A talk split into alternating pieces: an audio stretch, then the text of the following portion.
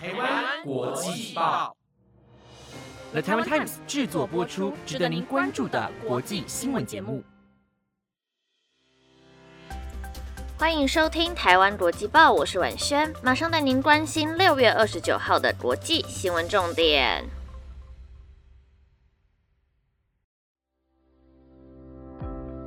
Hello，各位听众朋友，晚安。今天的新闻会告诉大家，明天菲律宾的新总统小马可士将会正式就职，以及。G7 期盼各国与企业伸出援手支援粮食危机。最后就是土耳其得到想要的，不再反对芬兰、瑞典加入北约。那土耳其想要的到底是什么呢？如果你对今天的新闻内容有兴趣的话，就继续听下去吧。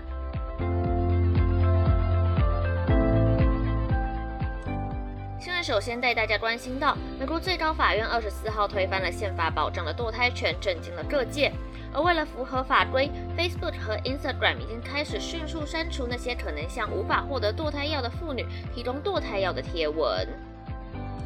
根据美联社的报道，此类的社交媒体贴文主要是针对那些生活在将禁止堕胎的州的妇女，而解释女性如何通过邮件合法获得堕胎药的迷因和状态更新，也在社交平台上爆炸式的增长。甚至有人提出将处方邮寄给生活在那些现在禁止该城市的州的妇女。最高法院的判决公布之后，Facebook 和 Instagram 开始立即删除其中一些贴文。而根据媒体情报公司 Signal Lab 的分析，二十四号早上，Twitter、Facebook、Reddit 和电视广播中提及堕胎的次数大幅增加。而根据 Zeno 的统计，截至二十六号，已经有超过二十五万次此类的提及。司法部长梅里克·加兰周五表示，各州不应该禁止一种用于堕胎的药物保诺定，俗称 RU 四八六。但一些共和党人已经试图阻止他们的居民通过邮件获得堕胎药。西弗吉尼亚州和田纳西州的一些州也禁止提供者通过远程医疗咨询开药。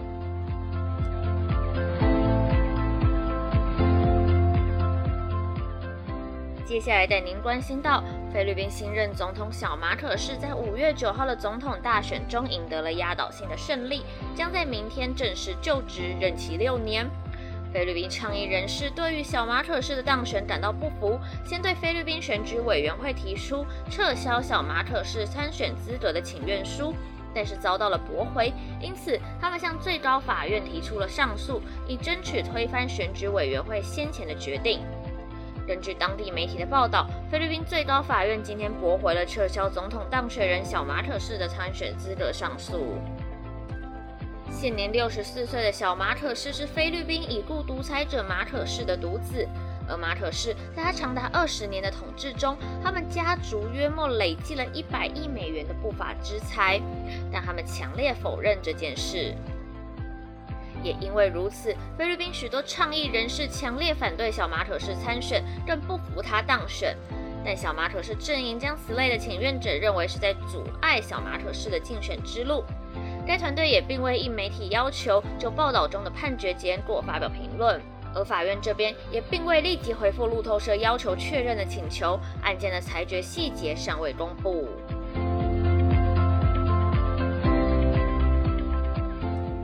再来带您关心到，七大工业国集团 G7 成员国今天敦促拥有大量粮食库存的国家和公司伸出援手，协助缓解俄罗斯入侵乌克兰引发的饥饿危机。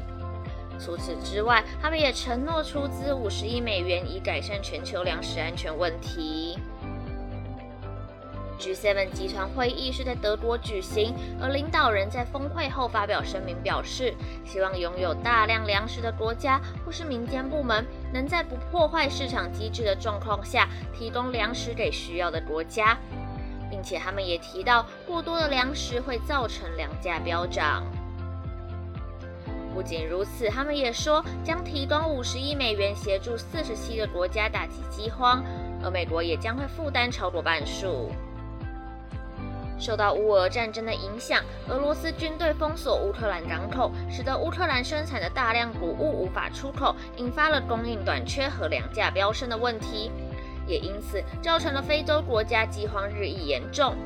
为此，G7 敦促俄罗斯，希望俄罗斯能够结束对乌克兰黑海港口的封锁，对关键港口和交通基础设施、粮仓、码头的破坏，以及对乌克兰农产品和设备的非法侵占。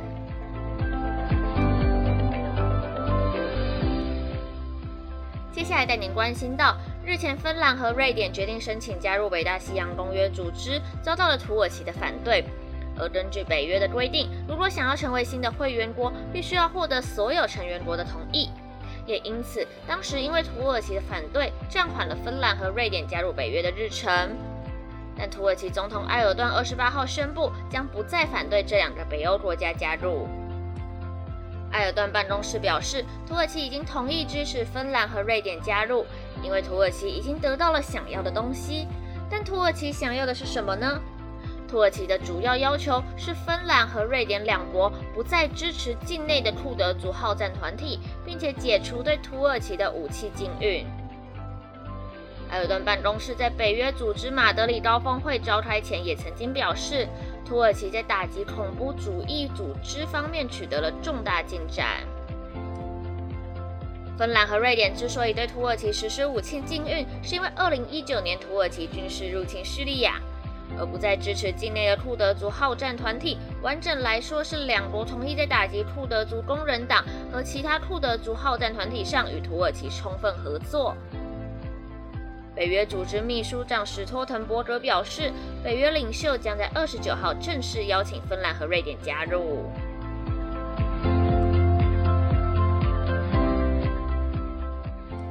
新闻的最后，将镜头转回菲律宾。诺贝尔和平奖得主、新闻网站 Rappler 的执行长瑞萨在夏威夷时间二十八号，在美国智库东西中心的国际媒体会议发表谈话时指出，马尼拉当局将维持之前的决定，勒令 Rappler 停业。这是菲律宾总统杜特地卸任的前两天，菲律宾证券交易委员会发布的命令。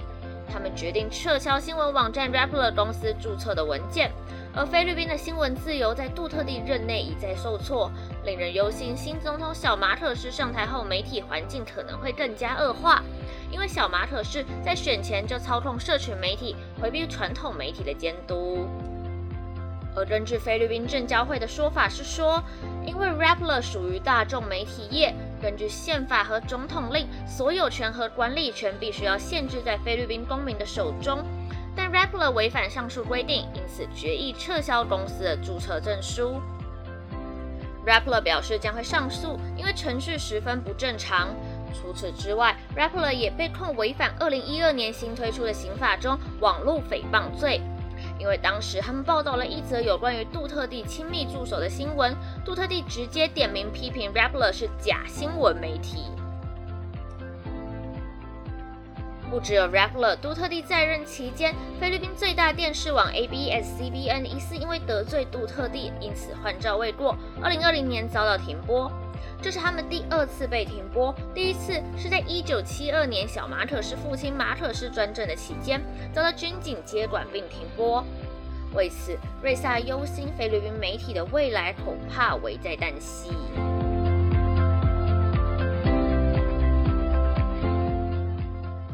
以上是今天的新闻内容，本节目由了台湾 Times 制作播出，感谢您的收听。